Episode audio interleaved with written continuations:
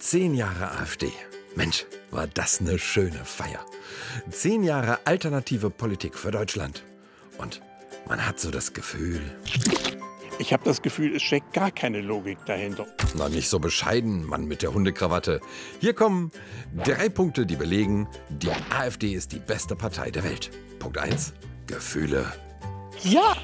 Dank der AfD spielen Gefühle in der Politik wieder eine Rolle. Das, was man fühlt, ist auch Realität. Genau, mal fühlt man Angst vor der Euro-Diktatur, mal vor der Corona-Diktatur, dann vor der Kriegsdiktatur und natürlich immer davor. Dass auf unserem Dom der Halbmond zu sehen sein wird.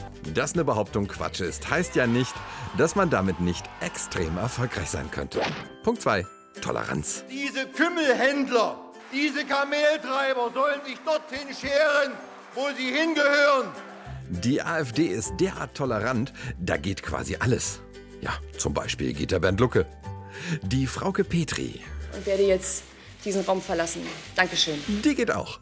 Und kurz darauf ist es für den Jörg Meuthen dann auch Dann ist es Zeit zu gehen. Unsere Partei ist ein gäriger Haufen. Ja, ja, Mann mit der Hundekrawatte. Und wir haben das Gefühl, da geht auch bestimmt noch mehr. Punkt 3. Vergangenheitsbewältigung. Denn von Anfang an hat die AfD deutlich gemacht, was sie aus der Geschichte gelernt hat.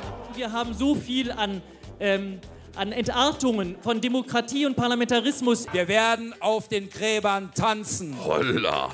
Also, Mann mit der Hundekrawatte, das klingt ja nach Untergang des Abendlandes. So als müsste man aufpassen. dass der Sieg über die Osmanen vor Wien 1683 nicht durch Zuwanderung und Geburtenrate in sein Gegenteil verkehrt wird. Naja, also die Türken vor Wien. Jetzt wollen wir mal die Moschee im Dorf lassen. Und lieber die Frage stellen, was wünscht sich die Partei zum Geburtstag?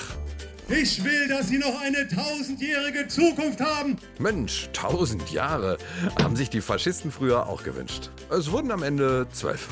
In diesem Sinne. Puh.